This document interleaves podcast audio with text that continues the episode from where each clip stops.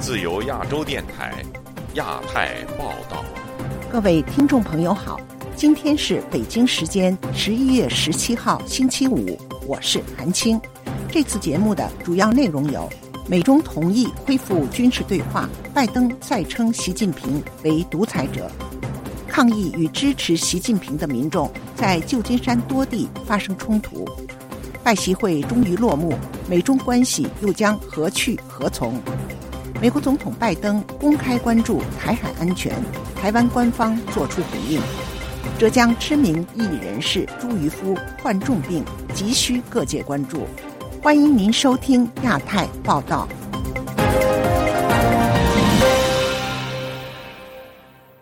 各界瞩目的拜习会十一月十五号在旧金山湾区的贝洛里庄园登场，经过总共约四个小时的面对面会谈。双方取得了哪些具体成果？在一些明显分歧问题上，是否达成了某种共识？美中竞争演变成冲突的风险真的降低了吗？请听记者凯迪的报道。美国总统拜登和中国国家主席习近平周三在旧金山以南二十五英里的费洛里庄园举行了共约四小时的会谈。拜登总统在会后单独举行的记者会上称，会晤坦诚直接，并取得一些重要进展。他还说，这是双方最富建设性与成果的一次会谈。First.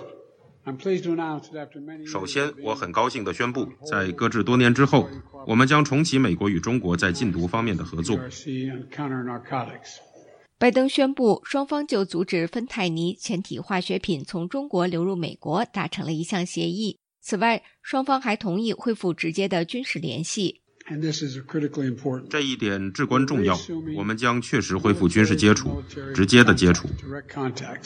拜登指出，美中军方将回到直接、开放、清晰的直接沟通，以避免事故和重大误判。拜登也重申，美国将继续与中国进行激烈竞争，但将负责任地管理这种竞争，令其不会转变成冲突。同时，只要双方利益一致时，就会共同努力合作。不过，两位领导人虽进行了长时间会晤和磋商，拜登在记者会上回应提问时，仍然重申早先时候的说法，认为习近平是一名独裁者。某种意义上，他是个独裁者，因为他以一人之力管理着一个国家，一个共产国家，其政府形式与我们完全不同。而对于他是否信任习近平的问题，拜登的回应则是：“我姑且信任，但要验证。就如俗话所说的，这就是我的态度。”拜登表示，双方还就一系列地区和全球性问题交换了意见，包括俄乌战争、加沙冲突。他还强调台海和平稳定的重要性。我重申，自从我成为总统以来所说过的话，历届总统也都是这样说的。我们维持一个中国政策的共识，我不会改变这一点，这不会改变，这就是我们讨论的程度。周三当天，习近平在会谈开场致辞中谈到美中关系时，则说：“这么两个大国啊不打交道是不行的，想改变对方也是不切实际的。”冲突对抗的后果是谁都不能承受的。习近平依然强调称，大国竞争不是这个时代的底色，解决不了中美两国和世界面临的问题。华盛顿邮报指出，拜登和习近平这次会后的语调明显比一年前的会晤时更为缓和。两人当前各有国内和全球挑战需要应对，都有意化解紧张关系。不过，美国的德国马歇尔基金会亚太项目主任葛莱伊日前曾对本台表示，中国虽然确实需要与美国建立更稳定的关系，但这只是一种战术转变，而非战略转变，能维持多久尚待观察。以上是自由亚洲电台记者凯迪华盛顿报道。美国总统拜登与中国领导人习近平于十一月十五号在加州举行拜习会，在当地的多处地点抗议与欢迎习近平到访的人士展开了多场集会，并频发暴力冲突。请听记者孙成的报道。当天上午，在旧金山中领馆外，大批各族裔的示威者聚集起来，展开抗议习近平到访旧金山的示威。参与集会的香港民主委员会执行总监郭凤仪说：“他希望习近平知道，他的集权统治不会维持很久，因为多个族群的人民会联合起来反对他。”并说。就好像我们今天在这里一样，即使他现在经常会有跨境镇压和恐吓的事情发生，但是我们不会停止发生。美国当局也是非常清楚中国的本质，我们也会继续务求国际社会知道习近平的本质是怎样的。所以这一刻，希望大家都可以和我们一起来反对习近平，反中共集权。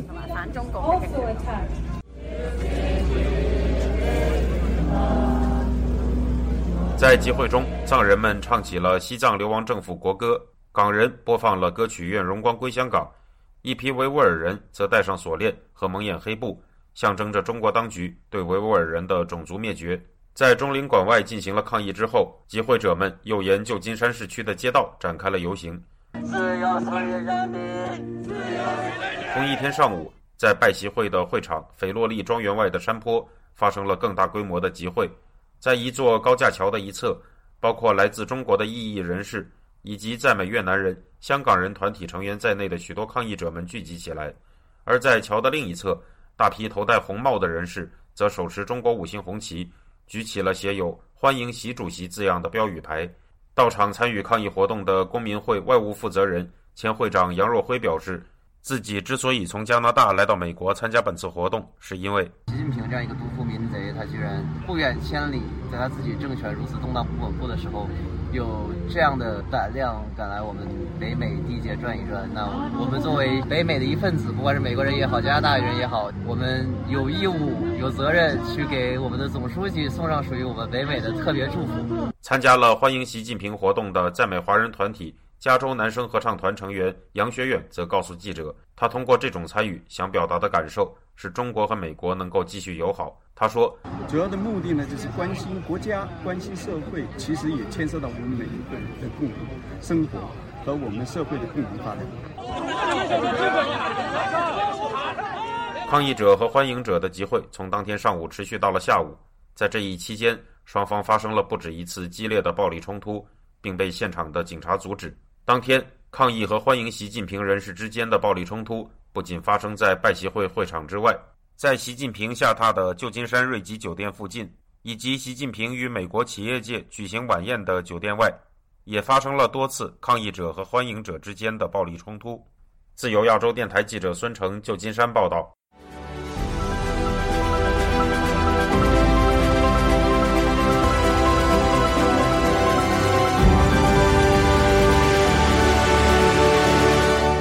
美国总统拜登与中国国家主席习近平日前在旧金山举行会晤，双方针对有关重启两国军事对话、芬太尼管控及台海安全等诸多议题进行了讨论。那么，美中关系接下来会是什么样的走向呢？请听记者唐媛媛的报道。本周三，美国总统拜登与中国国家主席习近平在旧金山结束了双边会谈。据白宫在会后发表的声明指出，两国元首谈及了合作打击毒品、恢复两国军方高层交流、建立人工智能对话、气候问题合作等等。同时，拜登也重申美方的一个中国政策没有改变，美国反对任何一方单方面改变现状。针对外界关注的台海安全问题，在拜习会后，中国官媒新华社援引了去年两国领导人在巴厘岛会晤时的谈话，指出，习近平在会谈时强调，美方应该将不支持台独的表态体现在具体行动上，停止武装台湾，支持中国和平统一。对此，美国乔治城大学中国问题研究专家韦德宁在一场研讨会上分析表示，中国官媒会回头提及巴厘岛会晤的内容，而不是报道有关旧金山会晤的最新谈话，显示习近平在此次拜习会中并没有从拜登口里听到他想要的保证。今年，在拜登表明美国的对台立场时，中国并没有得到想听的回答。他们觉得美国去年在巴厘岛做出的声明更好。当时，美国表明不会支持台湾独立。拜登没有从一个中国政策中偏移，只是他说的没能如中国想听的那么多。此次拜习会的另一项重大进展是双方重启了美中军方间的对话机制。美中间此前的军事对话管道，由于时任美国众议院议长佩洛西去年八月访台，而被中方全数切断。韦德宁就此指出，实际上美中的军事对话管道仍旧没有完全恢复。他们没有重启五角大楼和中共中央军事委员会的战略对谈。在佩洛西访问台湾以前，美中有八个层级的军事互动管道。他们现在只恢复了其中的一些机制。与此同时，外界也关注拜登与习近平看似在多项议题上取得共识。若是从宏观的角度来看，这是否代表美中关系有止跌停损、重返合作的意味？对此，美国学者普遍认为，随着二零二四年美国及台湾的总统大选即将举行，此次亚太经合组织峰会是美中两国领导人在选战前最后一次能面对面会谈、降低冲突的机会。因此，此次拜习会更大的目的是管控分歧。华盛顿智库战略与国际研究中心亚洲研究资深副总裁车维德指出。It's not a reset in terms of cooperation, right? Like all of a sudden. 这场会议不是重启合作，美中不会现在开始出现合作关系，两国还是在全面的竞争，建立沟通管道只是确保竞争不会升级成冲突。自由亚洲电台记者唐媛媛，华盛顿报道。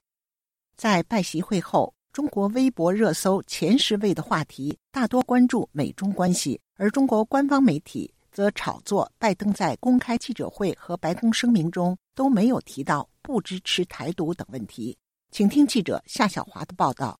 拜登在旧金山和习近平会面之后，新华社和央视都带头发布拜登重申不支持台湾独立的说法，港台媒体纷纷跟进报道。但是，拜登会后记者会以及白宫发表的声明都没有提到拜登说不支持台湾独立。美国圣汤马斯大学国际研究讲座教授叶耀元接受自由亚洲电台采访指出，如果拜登没有说中方有可能借由拜习会捏造美方不支持台独、炒作所谓弃台论、以美论的文宣，对台湾进行认知作战。近日，当民进党传出台湾驻美代表肖美琴是副手人选的时候，国台办发言人朱凤莲就说是毒上加毒。叶耀元说。就用这种说啊，那美国不支持台独啦，所以说你们如果投给这个台独政党，你们其实是违背美国的利益的。但是美国是不支持改变现状。那所谓的台独改变现状，某种程度是台湾变成另一个国家，或台湾又换了国号、换了国旗、换了国歌，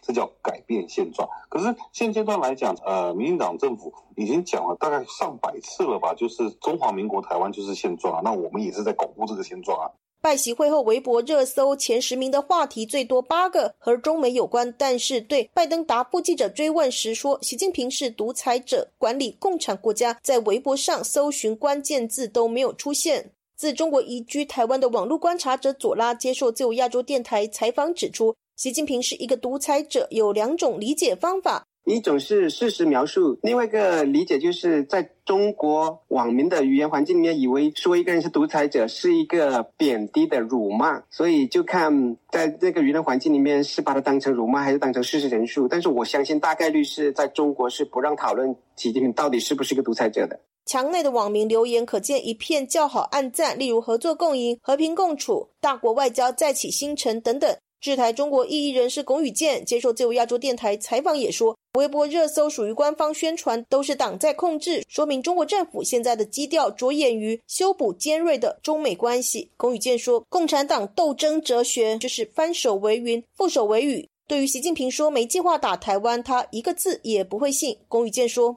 当年在八十年代初期，邓小平需要日本的这个大笔的援助，跟需要日本的这个投资的时候，他就鼓吹中日的友好。那时候什么所谓的南京大屠杀呀，所谓的八年抗战啊，通通都不提。那时候我记得很清楚，那时候我们在读小学的时候，就全部都是听到的就是中日世世代代要友好下去。在现在的十个热搜里面有七个都是中美关系的这种友好的这种论调的话，就是在我们这些人看来。就是觉得很熟悉，就这个就是共产党的味道。就是共产党在要需要你的时候，他可以叫你亲爹；但是他如果说他超过了你，他要斗争你的时候，他就是一批战狼，要恨不得把你吃到连骨头都不剩。对于中美转为交好，中国人民买不买单？龚宇健认为，国内有两种声音比较突出。小粉红会认为，习近平展现了大战略家运筹帷幄，对中美关系收放自如，又取得了辉煌的胜利。另外一种声音，则是国内异议人士对美方这次接待习近平有很多批评，担心中方再次得到美国输血又满血复活的话，习近平迟早又要输出他的独裁主义，跟美国对抗。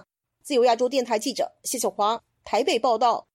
美国总统拜登在拜习会中向中国国家主席习近平强调了台海和平稳定的重要性。台湾的总统府对此表示感谢，并强调台海区域和平稳定的重要性已经是国际间的高度共识。请听记者黄春梅的报道。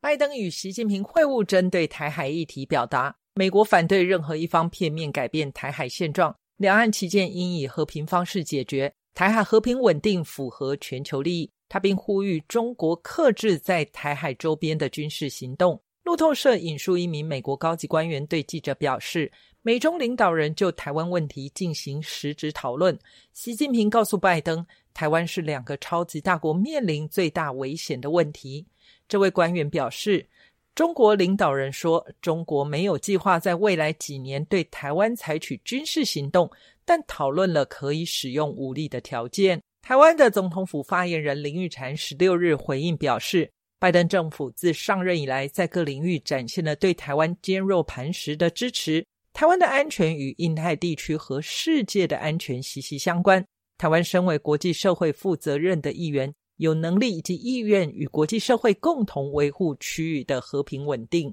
台湾的外交部发言人刘永健周四在例行记者会指出。对于拜登总统再次利用与中国领导人会晤的场合，公开表达美国对维持台海和平稳定的坚定立场，外交部表示肯定与欢迎。台湾作为国际社会负责任的成员，将持续积极强化自我防卫能力，深化台美安全伙伴关系，并与理念相近国家紧密合作，共同维护台海和平稳定。根据央视报道。习近平在会谈中强调，美方应该将不支持台独的表态体现在具体行动上，停止武装台湾，支持中国和平统一。台湾的副总统，同时也是民进党总统参选赖清德周四接受媒体访问时表示，习近平如果真的跟美国政府要求不要持续武装台湾，倒不如中国先放弃武力攻打台湾。习近平要求美国之前能够先检讨自己，应该要放弃对台湾的武力攻击。国民党总统参选人侯友谊十六日重申，他主张对话贺阻降低风险的三 D 战略，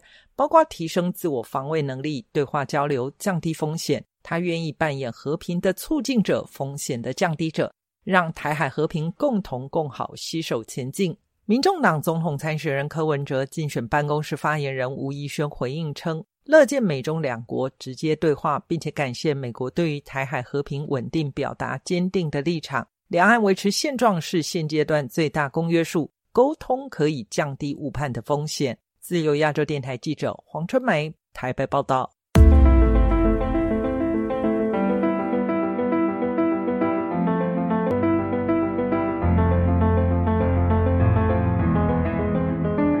为了前往日本不惜闯关，最终被遣返回浙江的异议人士朱渔夫，在遭当局软禁期间证实患上癌症，并将于十一月十七号接受切除手术。朱渔夫以经济状况和治疗效果为由，促请当局放行，让他到日本接受后续治疗。而家属对于朱渔夫突然身患重病感到可疑，担心另有内情。请听记者高峰的报道。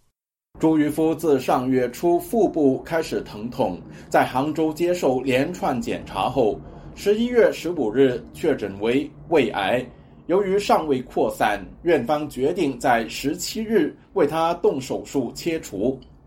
朱渔夫定居日本九州做世保三十多年的妹妹肺癌晚期，根据妹妹的经验，他盼望手术后能到日本接受后续治疗。那么日本呢，它的治疗的癌症的这个水平是世界最好。像我妹妹这个肺癌晚期已经存活五年了，如果在这里的话，那你就根本就是不要抱什么希望了。因为在国内，的好药要用到那些特权阶层啊、既得利益集团他们自己去用的。可是现在公安部门他们明显是在拖。我昨天一次一次的这个通知那个国保大队的大队长，这个国保也不露面。朱玉夫曾因颠覆国家政权罪罪成，被判有期徒刑七年。他出狱后申请出国，一再碰壁。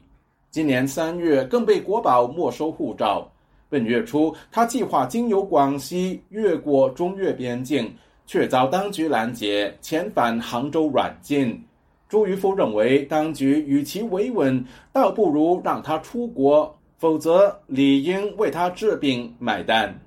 那你既然不让我出去，那么这边负担应该由你们来承担。我那一天到了广西，他们派了七个警察处理我这个事情，加班费啊，什么费啊，又要付出多少？我一离开，他们要花多大的钱把我带回来？只要他们现在点个头，这个把我这个护照还给我，不花他们一分钱，我自己的事情自己寻找出路了。目前，当局派保安在朱渔夫的病房外二十四小时守卫监控。白天一个，晚上一个，就是就是二十四小时两个人。我走到哪里呢，他都要跟了，跟着到哪里。是任何人要来看我，他们要拍照片，拍了以后上传给呃主管警察，担心我再出走。朱渔夫最小的妹妹朱小燕在日本为哥哥的病情奔走。对于朱渔夫突然身患癌症，并要马上动手术，她心存疑虑。胃不好，我还是第一次听到。当时就我就很怀疑，我都不知道这个到底是真还是假，就是最大的一个担心。以前就那么多人就突然的被死亡，那这个我是嗯心里就有很大的阴影。突然之间就说有这么一个病，我翻了一下资料，就像他这样的手术确诊以后，一般会等两三个月吧，怎么就马上就要嗯手术啊？其实我们电话上都没办法说上真正的心里话，是没办法说的，因为他的电话是监控的。自由亚洲电台记者高峰香港报道。据中国国家统计局本周四发布的最新数据显示，全国主要城市楼价已连续四个月下跌，而伴随民众购房内需严重不足，房企资金链断裂，中国房地产泡沫也正濒临崩溃的边缘。那么，当局大举出手救市，又能否重振颓势呢？请听记者经纬的报道。据美国消费者新闻与商业频道报道，日本野村证券在周三发布的一份报告中发出警告：截至去年底，中国未完工的预售房规模已达到房企碧桂园规模的约二十倍。上述报道援引野村证券首席中国经济学家陆挺及其团队表示，中国目前约有两千万套未建成和延迟交付的房屋。分析师预测，完成这两千万套房屋，大约还需三点二万亿元人民币投资。美国南卡罗来纳大学艾肯商学院教授谢田分析说：“野村证券的评估凸显中国房地产市场所面对的最大问题就是产能过剩。这个就不是供一般般呃简单的供大于求，这个是供的绝对的大于求。你没有其他新的外资和新的那个需求的这个增长点，所以那个最好的办法就是应该让那泡沫破灭。而现在中共不这不这样做。”他知道，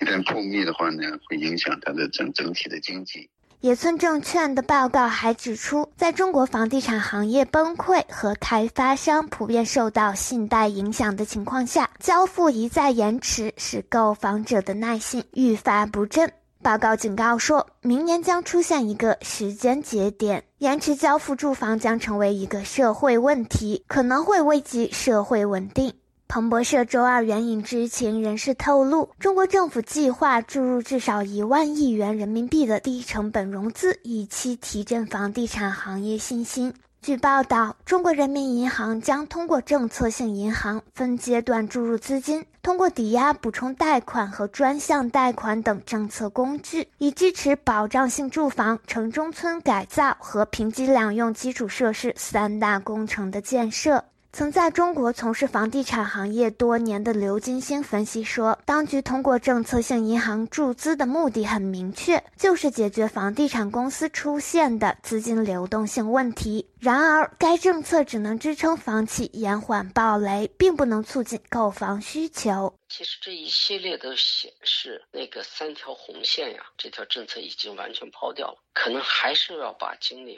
放回到固定资产投资，更重要的一块就是房地产的投资，来推动中国经济重新走向投资拉动型的这种增长模式。但实际上，我个人认为生效收效甚微。虽然中共当局近期刺激政策迭出，但仍难以阻止房屋销售量跌势加剧。不仅是销售额，房价市场也不容乐观。据国家统计局本周四发布的数据显示，全国主要城市楼价已连跌四个月，十月同比下跌的城市总数较九月增加至四十七个。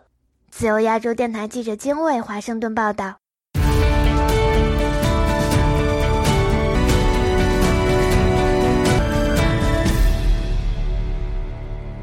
负责管理美国公务员退休金的美国联邦退休储备投资委员会发表声明，表示接纳投资顾问的报告和建议，调整旗下管理六百八十亿美元的国际基金基准指数。继中国后，再把香港从追踪指数名单剔除，代表基金不会再投资中港股市。请听记者陈子飞的报道。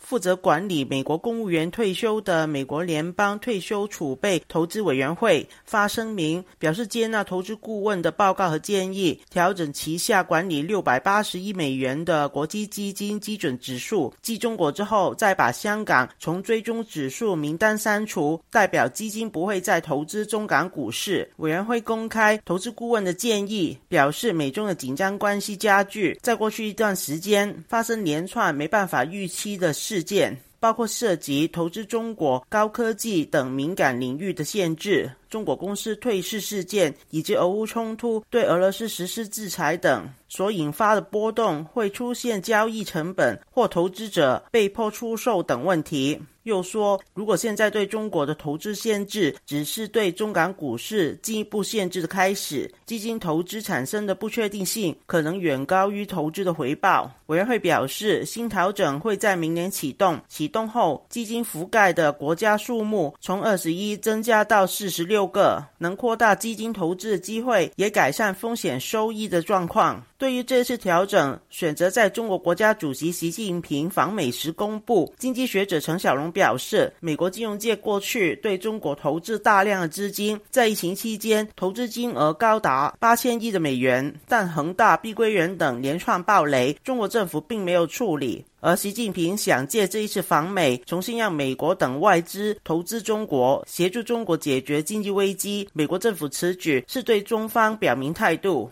中共已经做出来赖账了，用赖的行动证明是个无赖，而且会继续做下去。实际上，美国这次宣布呢，就是做给习近平看的，赖我几千万美元的债你都不还的，你跟我讲你再要钱，傻瓜才会去做。所以对美国来讲，停止金融投资这个信号的真实含义是说。我总算搞清楚了，你们是老赖，就是债主面对赖账的老赖。就香港股市占一半是北上资金，那香港恒生指数已经被中国股票给拉下来了。中共到关键时刻他会抛弃港币的。动用香港外汇储备。陈小龙强调，美中关系已处于冷战的局面，两国元首会面只是策略的调整，重启沟通是为了避免发生热战。加上有台湾的问题，美中之间不可能回到以往的关系水平，在金融等领域的限制会持续。熟悉香港情况的财经评论人厉世明表示，虽然宣布不再投资港股的退休基金管理的资产不算是大规模，但政府的退休基金很受欢迎。这次的行动等于宣告不看好中港股市发展。